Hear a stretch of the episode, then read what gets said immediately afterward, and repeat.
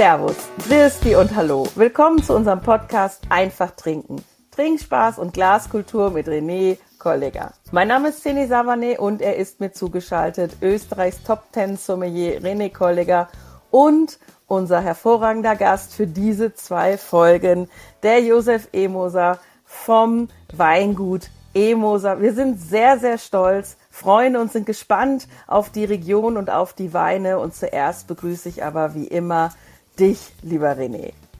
Herzlich willkommen aus der sonnigen Südsteiermark.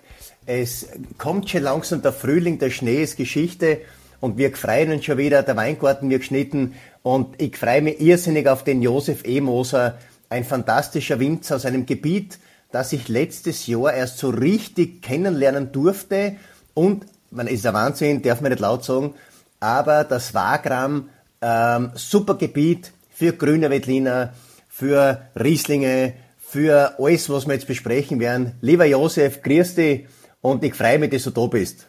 Danke, René. Ich freue mich auch und ja, bin schon gespannt auf unsere gemeinsame Zeit jetzt. Ja, sie wird spannend, ähm, denn ich muss sagen, ich habe gerade direkt so ein bisschen einen offenen Mund gehabt, als der René gesagt hat, er hat sie letztes Jahr erst wirklich kennengelernt, deine Region, ähm, den Wagram sagt man ja.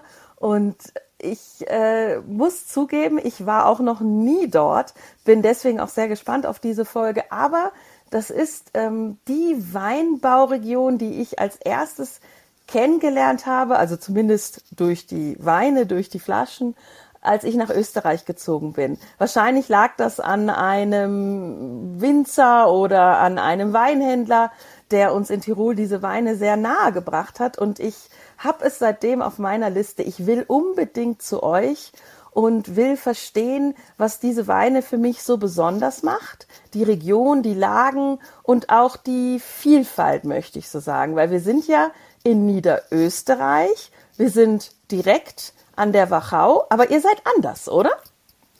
Wir sind anders, ja. Also der, der Wagram äh, schließt ja eigentlich an, an, an, das Gesamte, was das Wachau, Kamptal, Kremstal.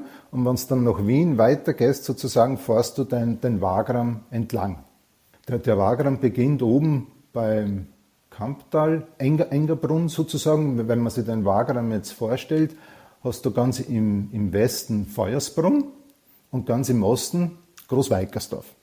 Entlang der Donau, äh, zehn Kilometer nördlich sozusagen, das wäre jetzt der Wagram, so eine Geländestufe, die sich erhebt, von, die Orte liegen so um die, die 200 Meter und dann geht es rauf auf, auf 400 Meter und da hast du die, diese Kante, diesen, diesen Wagram, diesen spannenden Wagram dann vor dir liegen, wenn du jetzt von, von Krems Richtung Wien der Straße folgst. Ich meine, ihr seid ja mit 2450 Hektar ungefähr gleich groß wie die Oststeiermark oder sogar die Südsteiermark. Aber von der Wahrnehmung her ist das Wagram, ja, wird, wird wahrscheinlich nicht so wahrgenommen.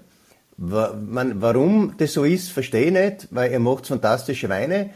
Aber warum, warum ist es das so, dass es nicht so wirklich wahrgenommen wird? Jetzt schon inzwischen, aber das war schon ein bisschen so ein Dornröschenschlafsgebiet. Absolut, René, da, da gebe ich dir vollkommen recht.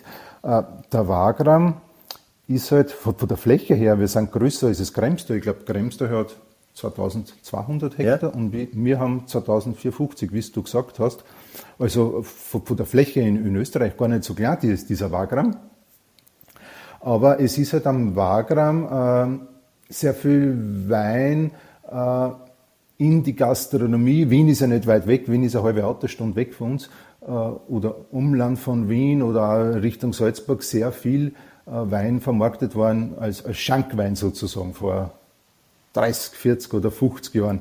Und natürlich ist da nicht überall Wagram gestanden. Und du hast auch die, die, die Flaschen nicht zum Gesicht gekriegt, ne? dass halt das ja. Wagram ein Wein ist. Ne? Aber es ist Wagram produziert äh, keine kleine Menge Wein.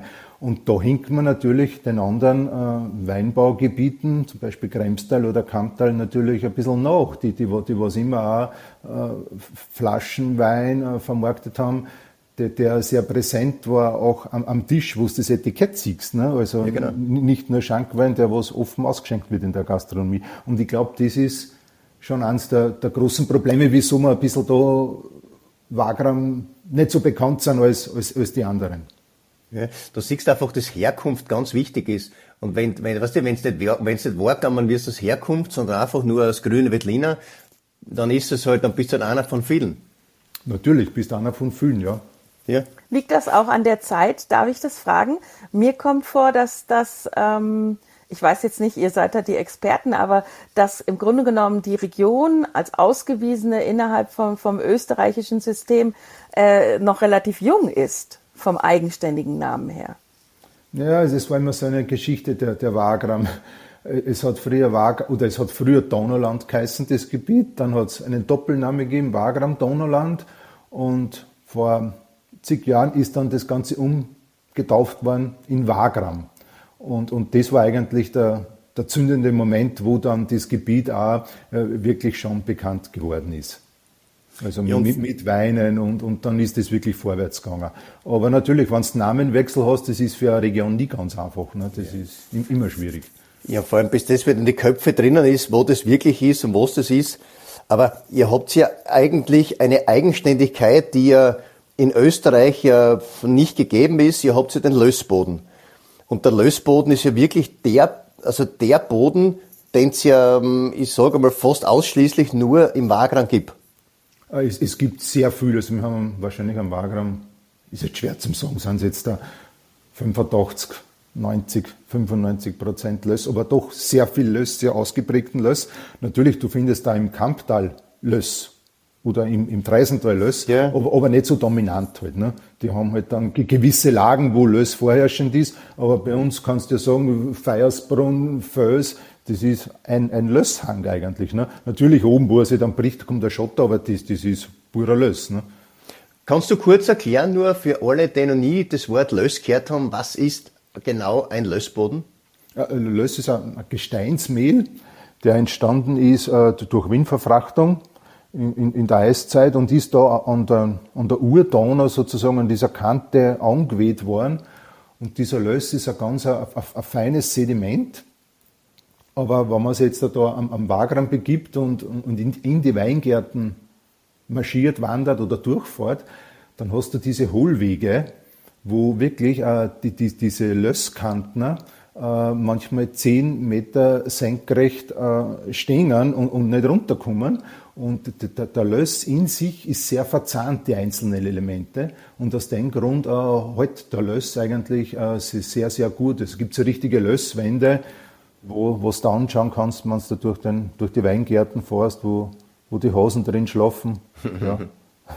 Und die Bienenfresser drin ihre Brutnester haben. Also ganz, ganz interessant. Und ist der, äh, der ist aber nicht wirklich wasserspeichernd, oder? Na doch, doch, ja. Schon. Ja, also löst, ja, löst ist schön ja. wasserspeichernd, ja. saugt das Wasser auf und die, die, die Wurzeln gehen ja wirklich sehr tief da rein in den, den Lössboden und die, die zerren dann schon von dem Wasser, was drinnen ist. Ist nicht so wie ein Gesteinsboden jetzt, ja. Äh, der halt nach unten oder Schotterboden, wo das Wasser abzieht, es bleibt da schon drinnen. Aber irgendwann ist auch der Löss erschöpft, dann ja. ist, ist auch zu Ende. Und das heißt, habt, ihr habt nicht, ähm, also das, die Thematik mit Wassermangel, habt ihr nicht wirklich? Sagen wir, nicht, vielleicht nicht so stark. Nicht so ne? stark, ja. Nicht so stark. Es gibt natürlich auch einen Nachteil, man sitzt im im Herbst oder, ja, oder im Spätherbst kurz vor der Lese äh, kräftigeren Niederschlag gibt, dann speichert der Boden halt das Wasser auch. Ne? Und die Rebe, wenn es noch aktiv ist, äh, schießt dann immer wieder Wasser in die Trauben. Ne? Das mhm. ist halt, kann zu einem Nachteil dann auch werden, aber ja. Aber ja. so oft kommt das ja nicht vor. Ja. Ich sage immer besser, oft ein bisschen besser zu viel Wasser als zu wenig Wasser, weil wir haben ja äh, letztens schon gehört, äh, in der Wachau vor allem, dass das Thema Wasser ein Riesenthema ist. Ähm, ich war jetzt auch in der Thermenregion, da ist das Thema Wasser ein Riesenthema, weil sie einfach zu trocken sind und mit Bewässerungen nicht zusammenkommen. Also da ist oft schon gescheiter, wenn du ein bisschen mehr Wasser hast. Natürlich hast du mehr Probleme. Ähm, wahrscheinlich ist bei euch auch das Thema äh, ein Thema, also der falsche Mehltau. Ja, da, da kommt es halt drauf an, auf die Witterung. Ne? Der, der Peronospora hast du ja überall ein bisschen. Äh, es, es, trocknet halt grundsätzlich schon ganz gut ab am Wagram, aber was wenn es halt dann feucht ist und, und, du hast so eine Regenphase, ja, dann ist es halt feucht. Ne? Es ist nicht so schlimm wie jetzt Südsteiermark oder Steiermark. das auf gar keinen Fall. Aber, aber du hast halt dann schon gewisse Lagen, äh, was so Senken sind oder Kessellagen, wo es jetzt schon ein bisschen gefährlicher sein kann. Aber grundsätzlich jetzt nicht würde das nicht überbewerten jetzt da. Ja. Ich meine, ich bin ganz ehrlich, über die Steiermark rede ich gar nie, weil das, was wir da benannt haben, das ist sowieso outstanding. Also das, das ist sowieso das Coolste auf dem Planeten. Wie viel Wasser, was wir, was wir da haben, das ist ja irre. Ja, so viel Wasser haben wir nicht, nein, gut, ja. um Gottes Willen, nein, nein. Also wirklich genauso trocken wie Kante Kremste, Nieder ja. Niederösterreich. Hat sich das in den Jahren, Jahrzehnten oder sogar Jahrhunderten alles dann im Wagram ähm, auch verändert, für dich auch merklich oder nachvollziehbar? Ihr seid ja ein Traditionsweingut mit Geschichte, mit eben ähm, Familientradition und hat sich da, ich sag mal, das Arbeiten sowohl aufgrund von äh, Thematiken ähm, wie Wasser, wie Biozertifizierung jetzt, aber auch eben dieser, ich sag mal, Marketingaspekt, dass jetzt der Wagram klar herausgestellt wird, dass die einzelnen Weine wirklich ähm, vermarktet werden und nicht zu irgendwelchen äh, Gastronomen gehen und die, die Kunden oder die Gäste wissen gar nicht, was sie trinken. Also wie erlebst du das in, in der Geschichte? Du, Gott sei Dank gibt es Veränderungen. Also wir leben ja von den Veränderungen eigentlich. Es hat eigentlich gewaltige Veränderungen, aber ja, das Wetter verändert sich, vielleicht nicht in dem Ausmaß. Wie die Medien es manchmal sagen? Genau, vielleicht nicht, nicht so drastisch. Ne? So hier. vielleicht ein, ein, ein, bisschen zarter oder, oder ein bisschen langsamer, aber natürlich gibt es Veränderungen. Dass die Trockenphasen länger werden, die feuchten Phasen länger, oder abwechselnd Sonne, Gewitter oder massive Gewitter, die, das ist eigentlich sehr gefährlich ist, oder Hagelschläge, Schläge, äh, auch sehr, sehr gefährlich. Ja, das Wetter verändert sich, hat sich immer verändert. Äh, ja, hoffentlich nicht zu rasant, hoffentlich ja, bremst sich das irgendwann ein, aber ja. Hat auch natürlich gewisse Vorteile. Also die, die Trauben werden eine Spur reifer. Wenn man jetzt der Weine vor 30, 40 Jahren so grüne Veltliner mit einer knackigen Säure und 11 Alkohol oder 11,5. Ich weiß nicht, ob uns das heute wirklich schmecken würde. Das war halt richtig knackig. Ist schon eine andere Weinstilistik. Ne? Also das kommt uns vielleicht schon ein bisschen zugute, dass die äh, so, so, so schöne Gutswettliner, so, so Wagramer, klassische grüne Wettliner, schon sehr saftig sind und, und sehr bekömmlich und durch den Lössboden ein bisschen cremiger sind. Also die, die, das macht die Weine schon sehr trinkig. Ne? Mhm. Und wenn man dann so das, das Leben, ähm, den Alltag vergleicht zu den Generationen davor, woran merkt man eben den Fortschritt im Wagram? Du, den, den, Fortschritt im Wagram ähm, merkst, dass immer wieder jung, junge Winzer dazukommen und, und, und durchstarten, dass es immer wieder neue Namen gibt, äh, die, die, die was sie bemühen um, um gute Qualitäten oder dass auch die, die Gastronomie immer wieder äh, was, dass was Neues gibt am Wagram gastronomisch oder auch Buschenschenken, Heurigen äh, wieder neue dazukommen oder Buschenschenken schon gibt, die über 30, 40 Jahre äh, heurigen Betrieb sind. Also das, das, das, merkt man schon massiv, ja. Ja, ich meine, die, auch die Wahrnehmung vom Wagram ist ja jetzt eine ganz andere, weil es einfach viel mehr etablierte Betriebe gibt. Und ich glaube, du kannst die, du kannst ein Gebiet nur etablieren über die Betriebe und über die Qualität. Ich meine, da bist du äh, ein Vorreiter zusammen mit dem Bernadotte und natürlich noch anderen, die halt nach außen hin auch eine, eine super Qualität von einem grünen Wettliner, ähm, oder auch Riesling, wie auch immer, äh, mittragen. Aber was mir, äh, was ich halt beobachtet habe, weil ich kenne Josef doch schon einige Jahre, auch sein Stil und seine ganze Qualität hat sich ja verändert. Da ist, das ja viel mehr, da ist viel mehr Fokus dahinter, jetzt auch mit der Biozertifizierung. Ähm, ich glaube, den Weg, was du jetzt da machst, man, das ist ein grandioser Weg. Hin zu Weinen, die halt fester sind, eleganter sind. Die Softigkeit vom Wagram, die ist da. Das ist ja wichtig, weil das ist ja eine, ein eigenständiges Merkmal. Aber die Weine haben einen Trinkfluss, das ist schon richtig gut. Ja, das ist ganz wichtig, Trinkfluss. Also ein, großer Wein muss Trinkfluss haben. Ein, großer Wein, der darf nie, dass du sagst, jetzt magst du einen Schluck oder trinkst ein halbes Glas und dann sagst du eigentlich, ja, eigentlich will ich nicht weiter trinken. Also das ist der, der größte Fehler eines großen Weines. Ne? Es muss immer Spaß machen und ja, man, man, muss den, den Wagram schmeckbar machen, die, die, diesen, diesen Lössboden. Und natürlich, wir haben es ja weiterentwickelt, also dass die Weine präziser werden, äh, klarer, äh, ja, mehr Ausdruck sagen, vielleicht ein bisschen strenger, ja, sehr wohl, aber strenger im, im positiven Sinne, da, dass das am, am Gaumen nicht so verwaschen daherkommt oder so auseinanderläuft, so breit, sondern wirklich fest äh, mit, mit einem gewissen bissigen Kern sozusagen in der Mitte drin hat. Ich glaube, das, das ist schon ganz, ganz wichtig. Hat es auch mit einer Umstellung zu tun äh, zum biologischen Weinbau oder ist es ein Philosophiethema, was, ja, was sowieso passiert wäre? Äh, ist ein Philosophiethema, glaube ich, äh, und, und ich, ich, glaube, es gehört irgendwie zusammen. Es, es geht nicht eins allein oder so, es sind immer mehr Faktoren, die, die halt da mitspielen und, und die, die da auf einen Rau dran und, und somit bewegst das ganze Große dann ein bisschen in eine, in eine gewisse Richtung, wo man sich halt vorstellt, so soll mein Wein schmecken oder, oder so soll so soll Wagram Grüner Veltliner schmecken zum Beispiel. Ne? Du, bei dir ist ja Grüne Veltliner die Nummer eins als Rebsorte. Absolut, ja. Äh, rote Veltliner hast du eigentlich gar nichts, oder? Haben wir gar nichts, ne? Darf ich fragen, wie viel Prozent macht der grüne Veltliner aus? Am Wagram, ha, sicher. Na, bei dir. 54. Bei dir. Also 54 im Wagram. Ja, ich hätte gesagt zwischen 50 und 60. Ich habe die Statistik von mir, dass ich weiß es. Nein, dominierend grüner Veltliner und passt da perfekt zum Wagram, also wunderschöne Geschichte. Und dann? Und dann, naja, Rotwein ist immer schon ein Thema gewesen am Wagram. Danke, dass du das sagst. Da habe ich die ganze Zeit drauf gewartet, weil der René und die Zuhörer wissen's. So bin ich zum Wagram gekommen. Das war für mich ein wundervoller Rotwein aus Österreich und ähm, ich muss immer noch sagen, das ist so äh, auch so ein bisschen so meine Kaufempfehlung. Also da würde ich äh, gerne mehr zu hören. Du, Wagram und, und Rotwein. Ähm, Zweigelt, äh, Pinot Noir, es, es, es funktioniert jetzt sicher weniger oder hat nicht so eine große Bedeutung. Also Zweigelt ist die dominante Rebsorte wahrscheinlich am Wagram, gefolgt von Pinot Noir. Ja, Pinot, Pinot Noir wahrscheinlich. Ein bisschen St. Laurent gibt's und dann vereinzelt halt Blaufränkisch, Cabernet Sauvignon, Merlot, aber haben nicht die Bedeutung. Und das Schöne an den Wagrammer Rotweinen, du hast jetzt schon eine gewisse Kühle von Niederösterreich dabei. Sie wären nie so mächtig äh, wie Burgenland oder wie Kanuntum. Du hast eine, eine gewisse Kühle dabei, eine gewisse Frische. Und ich glaube, es ist halt derzeit nicht wirklich in oder es schreit jetzt keiner nach Wagrammer Rotweinen.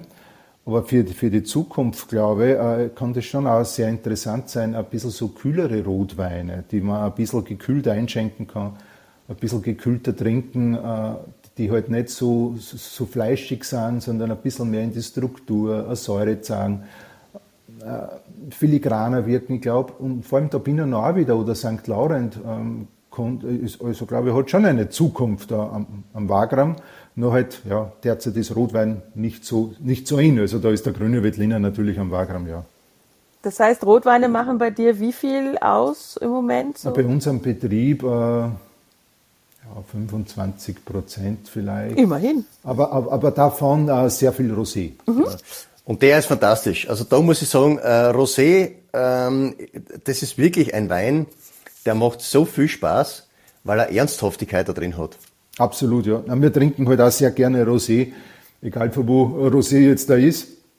Und wir sehen halt Rosé als, als, als, als eigenständigen Wein. Also wir wollen da nicht als als Nebenprodukt vom Rotwein produzieren, sondern wirklich, wir lassen die Trauben im Weingarten mittlere Reife ausreifen, dann wird der komplette Weingarten abgeerntet und nicht eine Vorlese für einen, für einen Rotwein gemacht und man sagt, okay, wir holen mal die Hälfte runter, machen Rosé und die andere Hälfte warten wir noch eine Woche, 14 Tage und, und steigern da die Qualität und, und machen da einen perfekten Rotwein. Das machen wir nicht, sondern wir ernten wirklich kompletten Weingarten ab und machen da einen, einen schönen, saftigen Rosé draus, ganz einfach. Und das ist ein Gutswein, also wirklich auch etwas, ähm, was man im Sommer quasi jeden Tag auf der Terrasse äh, trinken und genießen kann. Absolut. Funktioniert auch im Winter so. Ein Glas Rosé und ein schöner Schnee dazu, ein weißer, herrlich. Ja, ein bisschen Sonnenschein dann aber auch, gell? Ja, ja genau. Ich weiß, was du meinst. Ich kann mir die Szenerie gut vorstellen. ähm, ganz kurz, ich muss nochmal zum roten Veltliner ein bisschen ähm, einhaken. Ich bin da, letztes Jahr habe ich einiges äh, aus dem Wagram gekostet und da ist mir der rote Veltliner immer, immer wieder sehr ähm, positiv aufgefallen. Eigentlich großartig aufgefallen. Warum hat sich bei dir in der Historie nie ergeben, dass du einen hast? Oder? Du, Gro Großweikersdorf ist jetzt nicht so dominant von, von roten Wettliner oder sagen wir mal so, äh, roter Wettliner hat es halt, es war mit gemischter Satz sehr weit verbreitet, eh, wie, wie in ganz Niederösterreich ja, genau. oder Wien. Und auch darunter auch roter Wettliner und ja, roter Wettliner, ein bisschen so Ursorte vom Wagram Und dann ist halt der grüne Wettliner gekommen ne? und, und ist da massiv auspflanzt worden. Und dann hat man halt gesehen, hoppla, grüner Wettliner ist eigentlich im Weingarten äh, ein bisschen stabiler, nicht so blüteempfindlich. Im, im Herbst äh, wesentlich einfacher, fängt nicht so leicht zum, bekommt nicht so leicht Botrytis, ist nicht so fäulnisanfällig oder die Trauben platzen nicht so leicht auf. Und durch das ist halt der, der rote Wettliner in den Hintergrund marschiert und der grüne Wettliner nach vorne marschiert. Ne? Und, äh, aber man hat das vor 10 oder vor 15, 20 Jahren ein bisschen wiederbelebt, das Ganze mit, mit roten Wettliner, weil er halt wirklich sehr gut zum Wagram passt. Und ja, und, und roter Wettliner steht für Wagram, das ist kein Thema. Auch Richtung Weinviertel ein bisschen so die, die, diese Spange Ziersdorf, Hohenwart, über Straß drüber. Äh, da gibt es auch noch sehr, sehr viele roten Wettliner. Und ja, Rupperstal zum Beispiel auch sehr, sehr viel roter Wettliner. Aber ja, bei uns war es nie ein Thema. Wir haben nie roten Wettliner gehabt und aus dem Grund, ja. Wie passt das? Gibt es bis dato nicht. Also Renés Wunsch ähm, für, die, für das Christkind, ich sag mal im, im nächsten Jahr, wenn sich doch eine Gelegenheit ergibt und du expandierst, vielleicht dann der rote Wettliner. Na, er soll beim grünen Wettliner bleiben, weil den macht er richtig gut. Also er, und den Rosé haben wir ja schon gehört. Den ja, und den Rosé auch. Aber du musst nicht immer alles kennen. Also alles muss man nicht machen. Nein, und du musst nicht auf jeden Kürzog tanzen. Nein, es ist die Wahrheit. Und äh, seine Wettliner sind fantastisch. Und ich glaube, was wir jetzt noch kurz machen, jetzt reden wir noch äh, über deine äh, Wettliner, weil du hast ja zwei Herkünfte, die, man, du hast mehrere Herkünfte, die fantastisch sind, aber vor allem äh, der Georgenberg, was einer meiner Lieblingsherkünfte ist und auch der Hohenberg, erzähl mir bitte ganz kurz über diese zwei Herkünfte. Äh, fangen wir beim Hohenberg an. Also Ried Hohenberg, äh, wie der Name schon sagt, ein hoher Berg bei uns, ist er, liegt auf einem Bergrücken mit, mit 350 Meter Seehöhe. Der, der Hang ist nach Südost ausgerichtet und durch die Höhe und durch die Ausrichtung ist am Hohenberg immer etwas kühler. Es war immer eine leichte Brise da oben und wie ein bisschen Wind geht, ist er da oben wesentlich verstärkt schon. Äh, der Boden ist, ist lös, wo ein bisschen so Schotterzungen durchgingen. Und das sind eigentlich diese zwei markanten Geschichten einmal. Die, die, diese Bodenform und, und diese Ausrichtung und, und die Höhe. Äh, Georgenberg äh, liegt auf der anderen Seite von Großweikersdorf ist jetzt äh, kom komplett anders. Dieser äh, Südhang ist eine, eine, sehr warme Lage, ist mitten im Hang drin, ein, ein schönes Filetstück, liegt so auf, auf 270 äh, Meter Seehöhe, ist, ist Lössboden, wo im Untergrund so äh, ein Donaukies, so ein weißer Donaukies äh, vorherrschend ist und liefert immer sehr markante, opulente grüne Wettliner, also wirklich schöne, mächtige grüne Wettliner. Wobei das Wort mächtig ja auch nicht mehr up to date ist, weil der Wein ist ja auch viel stärker geworden. Absolut, natürlich. Mächtig jetzt da halt, dass er mehr, mehr Saftigkeit sagt ja. oder, oder, oder, oder vielleicht ein bisschen dickfleischiger wirkt, aber, aber nicht mehr so mächtig wie vor, vor 10, 15 Jahren. Also da während einen, also einen dicken Frühjahr haben, haben sie da wirklich zurückgenommen dass ganz einfach äh, die Trauben nicht überreif geerntet werden, sondern schon sehr wohl reif, aber dass man halt die Lage etwas mehr erkennen sollte oder wir bemühen uns halt, äh, die, die Lage mehr in den Vordergrund zu stecken und äh, da das Ganze ein bisschen zurücknimmt und äh, ein bisschen reduzierter das Ganze macht. Ja, das macht sie wirklich fantastisch. Ähm, warum ich jetzt angefangen habe mit dem Wort Ried, weil ihr habt ja seit jetzt muss mich bitte korrigieren, ich sage einmal drei Jahre, auch dein, das DAC-System Gebietswein, Ortswein und Riedenweine. Und ich glaube, die Thematik müssen wir auch noch äh, tiefer besprechen. Gerne, in der zweiten Folge. in der zweiten Folge, vollkommen richtig. weil ich glaube, da hat, tut sie äh, wieder was in, im Wagram und du merkst einfach, äh, der Dornröschenschlaf, der ist gebrochen, ihr seid geküsst worden von einem wunderschönen Prinzen und ähm, das Wagram etabliert sie jetzt und ist auch jetzt dabei bei der Thematik und dort wird mich dann nur interessieren, äh, wo dein Weg hingeht und wo dann auch der Weg des Wagrams hingeht. Gerne, René. Ich möchte nochmal zusammenfassen. Also deine Riedenweine sind Ried Hohenberg und Ried Georgenberg. Alle anderen sind im Grunde genommen in Orts- ähm, oder wie sagt man, Gebietswein, Terroirwein oder eben die Rotweine, die, die nicht ähm, in dem, ich sag mal, in der Klassifikation sind. Habe ich das richtig verstanden? Das hast du richtig verstanden, genau. Ja, perfekt. Es ist eingeteilt in, in, ins DRC-System, unser System. Äh, es gibt Gebietsweine, Ortsweine, Riedenweine, also die, die, die Spitze und natürlich auch, auch Weine mit der Bezeichnung Niederösterreich, wie zum Beispiel, wenn du jetzt eine Auslese oder einen Eiswein erntest, äh, das fällt in dieses DRC-System nicht rein, das wäre dann Herkunft äh, Niederösterreich oder zum Beispiel auch gewisse Rotweine oder ja. Ja, perfekt. Also ich freue mich auf die zweite Folge, weil tatsächlich sind wir hier in einem Gebiet von Niederösterreich. Also Niederösterreich muss man ja auch nochmal sagen, größtes Weinanbaugebiet Österreichs, ähm, was aber eben noch nicht viele kennen und ich möchte in der zweiten Folge noch herausfinden, wie man denn dann genau diese Herkunft schmeckt, von der der René ja auch ganz oft spricht, also wie ich dann bei den verschiedenen Weinen die Herkunft Wagram oder eben auch der, der Rieden gut herausschmecken kann. Und bis dahin sage ich, Hauptsache einfach trinken, stay hydrated und denkt an die Elektrolyte. Vielen Dank fürs Zuhören. Bis bald. Ciao. Der Dornröschenschlaf ist gebrochen. Bis zur nächsten Folge.